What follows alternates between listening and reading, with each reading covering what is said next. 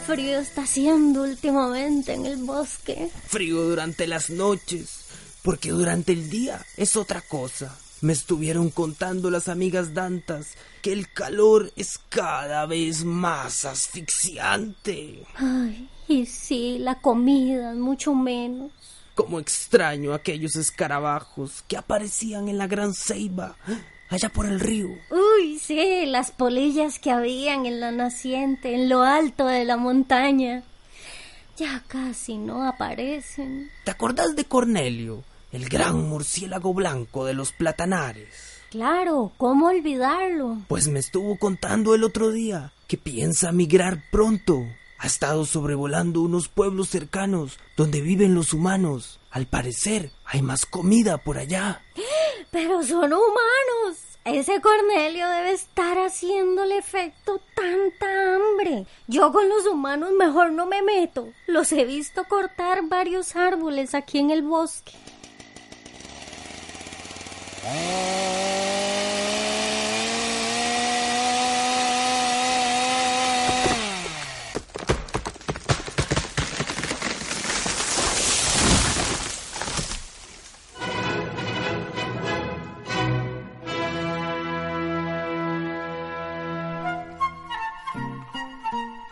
¿Qué tal? ¿Cómo están? Nosotros en el Instituto Centroamericano de Extensión de la Cultura, el ICQ, muy contentos de presentarles el primer especial de Oigamos la Respuesta. Quiere decir que en el espacio de hoy vamos a profundizar o hablar a fondo de el tema de los murciélagos y para eso eh, estamos agradeciendo la amable atención del doctor Bernal Rodríguez Herrera, un profesional de la Universidad de Costa Rica que obtuvo el doctorado en biología en el Instituto de Ecología de la Universidad Autónoma de México. En la actualidad es profesor o ha sido profesor e investigador en la Escuela de Biología y el Museo de Zoología de la Universidad de Costa Rica. Gracias, doctor, por atender nuestra invitación. Una grata oportunidad para nuestros oyentes conocer sobre el tema de los murciélagos. Buenos días y realmente gracias a ustedes por la invitación. Yo creo que vamos a tener una conversación bastante dinámica porque es un tema que yo sé que se las trae. Así es, sobre esos animalitos tan interesantes que mucha gente dice, pero ¿cómo? Es un ratoncito que que vuela. ¿Qué podríamos decir en principio de los murciélagos, que son precisamente los únicos mamíferos que vuelan? Sí, efectivamente, bueno, lo primero que podemos decir es eso, que son mamíferos. Y bueno, entonces como mamíferos, al igual que nosotros, tienen pelo, las madres alimentan a los bebés con leche, igual que nosotros. Y bueno, hay una serie de características que todos los mamíferos del mundo cumplimos.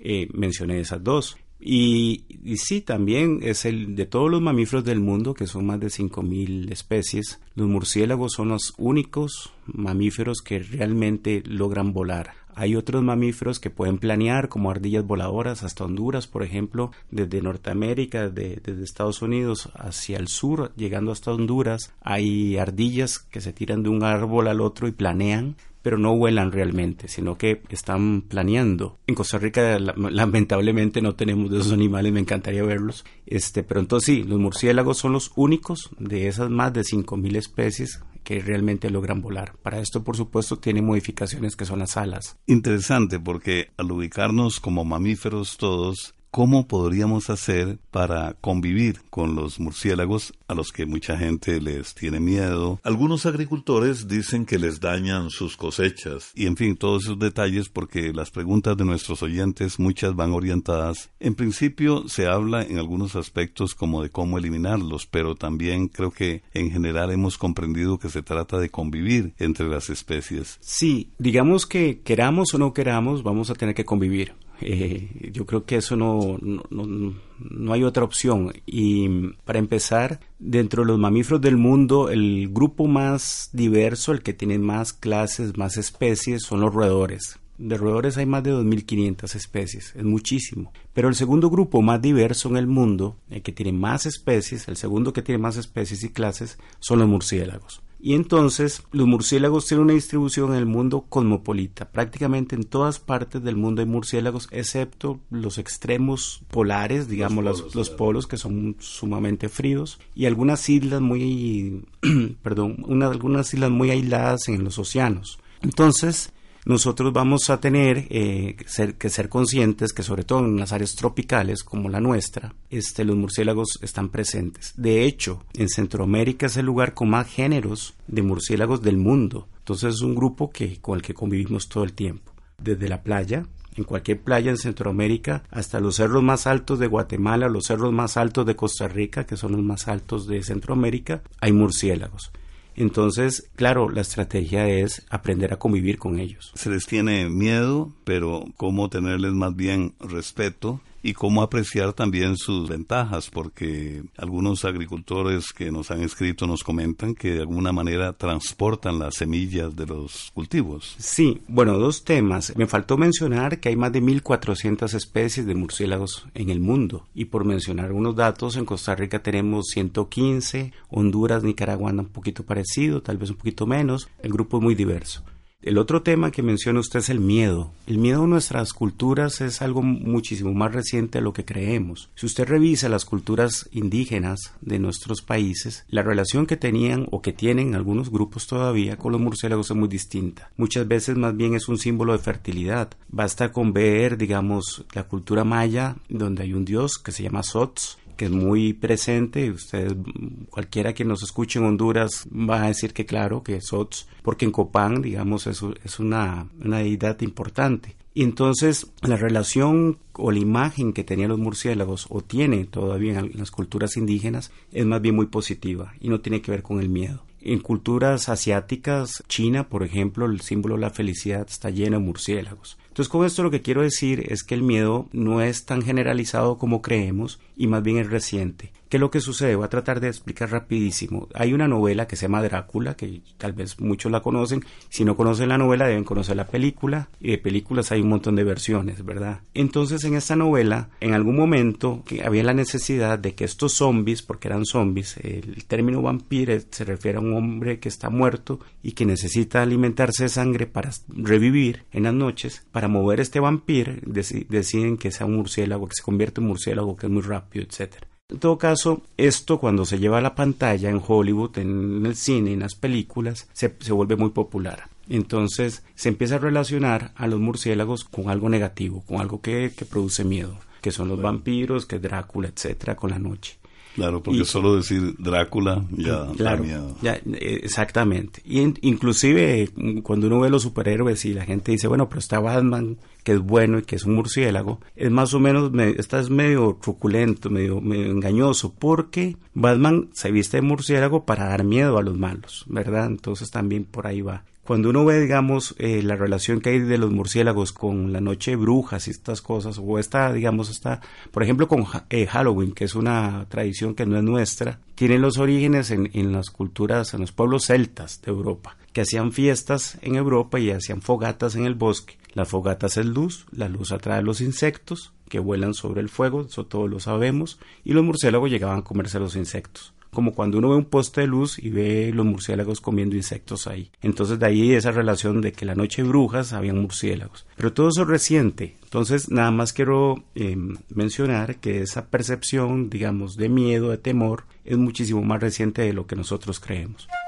Estamos con el doctor Bernal Rodríguez Herrera, quien amablemente comparte con nuestros oyentes, digamos, la respuesta, este aspecto tan importante de nuestra vida cotidiana con los murciélagos. Vamos a la música, doctor, y hemos escogido para nuestros oyentes música relacionada precisamente con los murciélagos, de manera que también son objeto de inspiración y de arte. Vamos a escuchar la pieza musical El murciélago con la interpretación de la estudiantina de la Universidad de Guanajuato en México. Escuchamos esta pieza musical y continuamos con el doctor Bernal Rodríguez Herrera. Noche el hombre galán incógnito, las calles céntricas atravesó, y bajo clásica ventana gótica tentó su cintarayas y cantó. Y hermosísima de paz angélica, en blancas sábanas durmiendo estás, abre solicita tu alcoba mística que ni los pájaros os sentirán.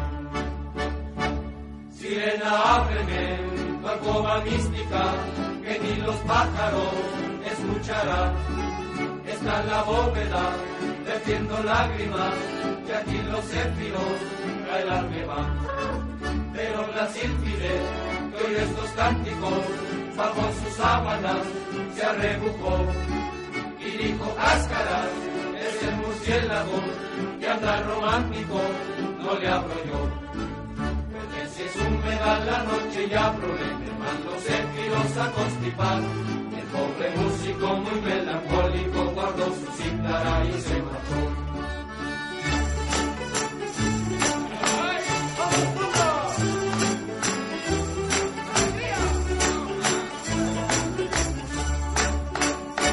Sirena, ábreme, mística, que ni los pájaros me cincharán. Está en la bóveda, vertiendo lágrimas, y aquí los céfiros a helarme van. Pero la sílfide, que oyó estos cánticos, bajo su sábana se arrebujó y dijo cáscara, es el murciélago que anda romántico, no le abro yo. Porque si es húmeda la noche ya problema, manos céfiros a constipar. Y el pobre músico muy melancólico guardó su cítara y se marchó.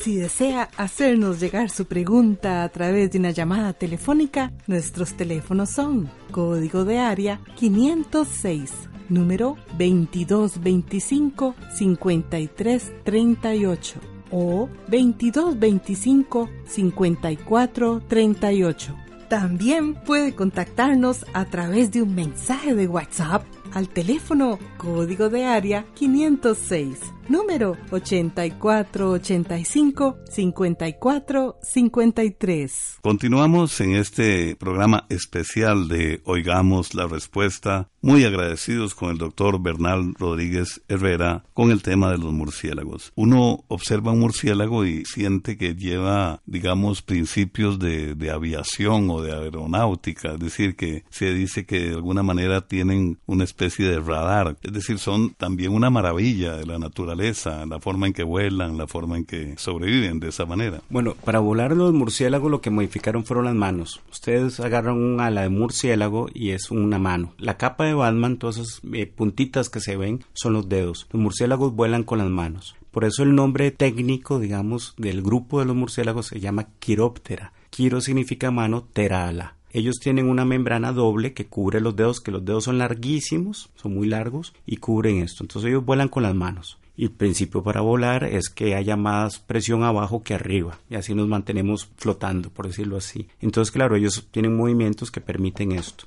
Luego está el sistema de navegación que usted menciona. Los murciélagos no son ciegos, de hecho utilizan los ojos unos más que otros, pero tienen además, por lo menos todos los murciélagos que hay en América, tienen un sistema de radar. ¿El radar en qué consiste? Que producen unas ondas que nosotros no logramos percibir, eh, digamos, nuestros oídos, nuestros oídos escuchan a cierta frecuencia eh, más baja de 20 kilohertz, que es el, digamos, la unidad con la que se mide esto. Y estos sonidos son más altos que eso. Por eso se llama ultrasonido, porque va más allá de lo que suena para nosotros. Entonces, este sonido viaja en el aire, choca contra un objeto y regresa la onda hacia el murciélago. Y el murciélago, con unas orejas especiales, interpreta ese eco. Cuando uno le ve la cara a un murciélago, uno dice, uy, qué raro, que son estas orejas, que son estas arrugas, que es este pellejito, que es esta, ¿verdad? Está lleno de cosas como extrañas. Y claro, todas estas cosas son para el radar. Son antenas, son emisores, son receptores del sonido que, bueno, los murciélagos tienen más de 50 millones de años de existir en este mundo el ser humano tiene menos de 300 mil años, ellos tienen 50 millones de años, entonces eh, a lo largo de todo este periodo han evolucionado muchísimas caras y estructuras diferentes. Ahora, dentro de esa gran cantidad de 5.000 especies y esas diferencias eh, que, hay entre cada una, digamos que todos conocemos en general a los murciélagos y sabemos que hay unos que chupan sangre y pues lógicamente eso nos produce mayor temor tanto por las personas como por el ganado y, los animales domésticos. Bueno, entonces ya entrando digamos a materia de lo que puede ser digamos eh, daños o temores reales que hay, podemos entrar en el tema del vampiro. De las 1400 especies de murciélagos que hay en el mundo, o un poquito más, tres, nada más tres, se alimentan de sangre. Y esas tres es lo que uno llama vampiros, o sea, murciélagos vampiros. ¿Qué es un vampiro? Un murciélago que se alimenta de sangre. Y son especialistas en esto, no comen otra cosa, solo sangre. De esas tres especies, dos se alimentan principalmente de sangre de aves, que son las que la gente dice es que llega y me chupa la sangre de las gallinas. Y, y bueno, eso es una realidad. Y una es la que se alimenta principalmente de sangre de otros mamíferos que fue una especie que posiblemente antes de la llegada de los españoles, como aquí, aquí no había ni vacas, ni caballos, ni nada, era una especie rarísima, eh, posiblemente en peligro de extinción, ¿verdad? Esas cosas extrañas, porque en los bosques, si usted va y trata de buscar estas especies en las áreas más boscosas, es una especie rara. Hoy en día es común porque tenemos chanchos, tenemos vacas, tenemos caballos, etcétera, y ellos se alimentan de eso. Entonces, esa especie, que el nombre científico es Desmodos rotundus, que es un murciélago vampiro, que es con Perdón, ¿cuál es el nombre? Desmodus rotundus. Desmodus rotundus. Que, que realmente es una especie con la que la gente tiene problemas. Y eso sí es un problema real, porque al ser un, un mamífero que se alimenta de sangre de otros mamíferos y que todas las noches tiene que comer, tiene una alta probabilidad de transmitir enfermedades. Y eso es, eso es una realidad y enfermedades a las personas a, y a, las los personas animales y a los también. animales, exactamente. Entonces, ¿qué es lo que sucede? Que el, tal vez la enfermedad más famosa es el virus de la rabia. Es un virus que en su etapa final se transmite por la saliva y que no tiene cura. O sea, tiene cura en, en cierta etapa de la enfermedad. Si uno se vacuna, se cura. Pero si uno tiene rabia y no se vacuna, llega un momento que el virus llega al cerebro y ya ahí no hay salvación. Entonces, eh, el ganado también sufre esto y, y, el ganado puede morir. Y eso es pérdida económica. Entonces hay muchísimos campesinos de que la pérdida de, un, de una cabeza de ganado, de, de una vaca, de, es una pérdida fuerte porque Claro, algunas veces no tienen tanto ganado.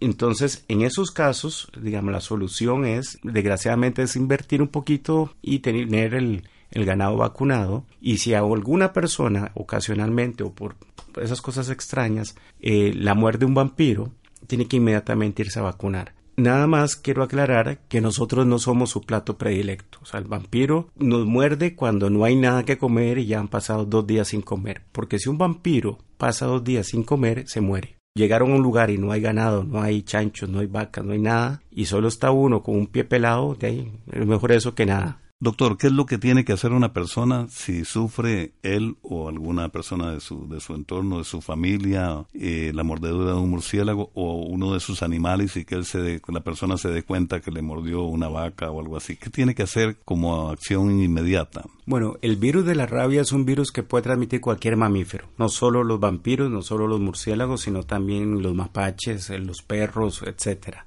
un gato, una ardilla. Entonces, este, lo que tenemos que hacer cuando nos muerda cualquier animal de estos es irse a vacunar. Hoy en día, digamos, el plan de vacunas es muchísimo más sencillo que antes. Son tres vacunas. No recuerdo ahorita, creo que una, una la primera vacuna, después a la semana otra, etcétera. Y ya con esto salimos, digamos, como quien dice, no nos la jugamos y ya, ya podemos quedar inmunes al Salimos virus. del apuro. Salimos del apuro. Eso es lo que hay que hacer. Y efectivamente, para todos los que nos escuchan, tienen que buscar estas vacunas porque la gente muere rabia. Yo por más que quiera tener una posición de conservación, hay que ser conscientes que el problema de la transmisión de la rabia es un problema real. El problema de los vampiros ha hecho también que la gente que no sabe o que no conoce cree que todos los murciélagos son vampiros. Y, y yo, yo lo entiendo porque es difícil saber cuál, bueno, relativamente difícil saber cuál es y cuál no.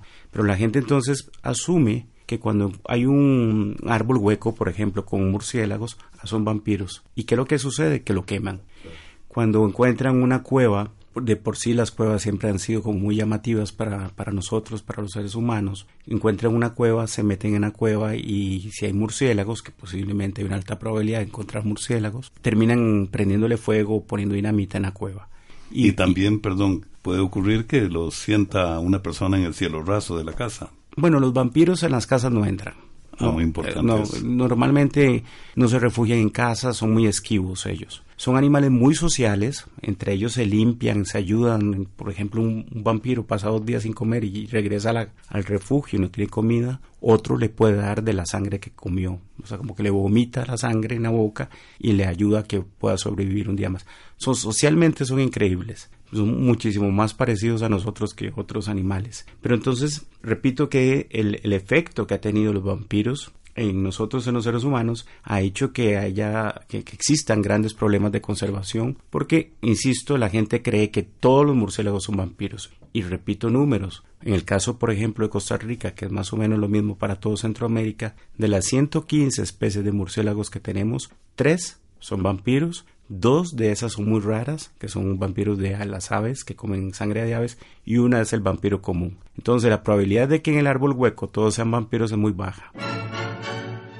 Bien, vamos a una pausa musical y como estamos eh, conversando con el doctor Bernal Rodríguez Cervera sobre el tema de los murciélagos, ¿qué les parece si les presentamos Obertura del murciélago, la primera parte de Johann Strauss II?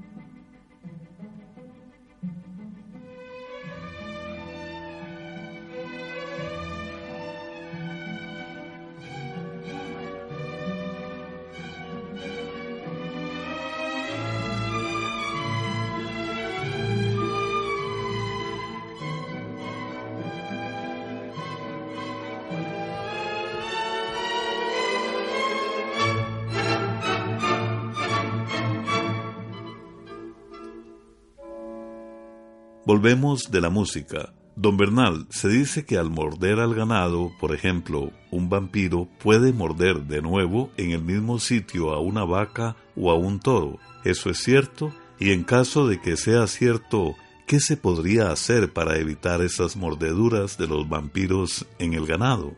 Sí es cierto, el murciélago regresa a la misma herida normalmente, ¿verdad? Em, y uno de los controles para eliminar los vampiros es poner vampiricida, que es un veneno que venden cerca de la herida, entonces el murciélago se va a untar de este veneno y va a regresar a la colonia y, se van a chupar entre ellos y se van a envenenar los, los vampiros. Lo que no se debe hacer nunca es manipular, digamos, los murciélagos. Usted va a la calle y se encuentra un murciélago en el suelo, no lo agarre. Si está en el suelo es porque posiblemente está enfermo. Lo mismo es válido con cualquier otro animal, no solo con los murciélagos. Y si por alguna razón tenemos que manipular un murciélago para sacarlo de la casa o etcétera, no lo hagamos directamente con las manos. Lo mismo digo si un perro que no es nuestro se mete a la casa, no lo toque con las manos, o sáquelo de otra forma. Lo mismo digo para un mapache, para, ¿verdad? No estoy diciendo algo que sea especial con los murciélagos. Mi recomendación es no manipular. Y volviendo al caso de los vampiros del que menciona usted, poner veneno en las heridas, eso es mejor que tratar de capturar los vampiros o los murciélagos y ponerle veneno a todos, porque posiblemente nos vamos a equivocar y vamos a envenenar especies que nos brindan beneficios. Por ejemplo, ¿cómo puede hacer una persona eh, que tiene cultivos, sea frutas o hortalizas, o qué sé yo, maíz, por ejemplo, para evitar que el murciélago, es decir, un murciélago podría acabar con una cosecha de, no, no, frutas. No, todo lo contrario. Y mm, eventualmente, cuando hablemos de los beneficios, que son muchísimos, un campesino debe estar feliz de que haya murciélagos cerca de sus, de sus siembras porque ayudan a controlar plagas de, de, de las siembras. Lo que yo creo que debe entender la gente es que en nuestros bosques, en nuestra realidad, eh, inclusive en nuestros cultivos, son parte esencial. Si nosotros queremos recuperar bosque para que no haya terraplenes, para que no haya inundaciones, o porque de repente el bosque nos puede brindar, más beneficios que, que el cultivo de alguna cosa, los murciélagos son esenciales. Ellos son los primeros en dispersar semillas y en que empiece a regenerarse el bosque. Entonces los murciélagos, el papel que ellos cumplen en nuestros países son fundamentales. Y cuando digo eso, no, solo me menciono el bosque, sino también en las ciudades. En las ciudades los murciélagos están comiéndose muchos insectos que transmiten enfermedades. Entonces son controladores de poblaciones de insectos que transmiten enfermedades. O son los que se encargan de visitar las flores que nos van a producir frutos o madera que utilizamos nosotros. Bien, muchísimas gracias, doctor Bernal Rodríguez Herrera, por su generosidad, por compartir todos estos conocimientos, todos estos aspectos tan importantes para la vida de las comunidades rurales y urbanas en la convivencia con los murciélagos. De verdad, muchas gracias por ser tan amable y compartir con nosotros. Muchísimo gusto. En vista de que se nos han quedado muchísimas inquietudes, preguntas de ustedes y comentarios, regresaremos el próximo miércoles con un segundo especial de Oigamos la Respuesta sobre el tema de los murciélagos. Y para este segundo especial contaremos nuevamente con la grata presencia del especialista Bernal Rodríguez Herrera. Muchísimas gracias por la atención que nos han prestado. Mañana estaremos de nuevo con nuestro acostumbrado programa de Oigamos la Respuesta. Saludos cordiales para toda Centroamérica. Mi amigo Cornelio, el gran murciélago blanco de los platanares. ¿Escuchaste el especial de Oigamos la Respuesta sobre nosotros? Mi pequeño amigo Gustav, efectivamente, lo estaba escuchando, ya que tenemos nuestro sentido del oído mucho más desarrollado que los humanos, podemos disfrutar del programa desde acá, en medio del bosque. Ojalá recuerden los humanos que nosotros los murciélagos estamos en este planeta mucho tiempo antes que ellos, y que desde hace miles de años ya manteníamos una estrecha y amigable relación con las antiguas culturas indígenas. Claro que sí, y esperemos que comprendan que de las más de cien especies de murciélagos que habitamos en Centroamérica, solamente una es la que chupa sangre de otros mamíferos. Que no nos confundan y sobre todo que no nos tengan miedo. Así es, esperemos que así sea. A los demás nos gustan los frutos, las semillas,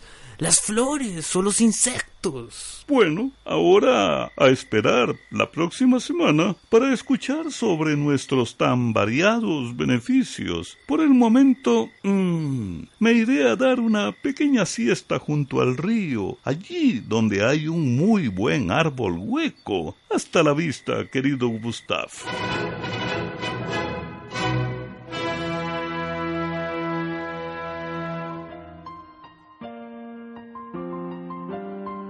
Y así llegamos al final del programa del día de hoy. Los esperamos mañana en este su programa Oigamos la Respuesta. Mándenos sus preguntas al apartado 2948-1000 San José, Costa Rica. También puede enviarnos sus preguntas al correo electrónico icq.org o encuéntrenos en Facebook como Oigamos la Respuesta o llámenos por teléfono, código de área 506, número 2225-5338 o 2225-5438. Recuerde que comprender lo comprensible es un derecho humano.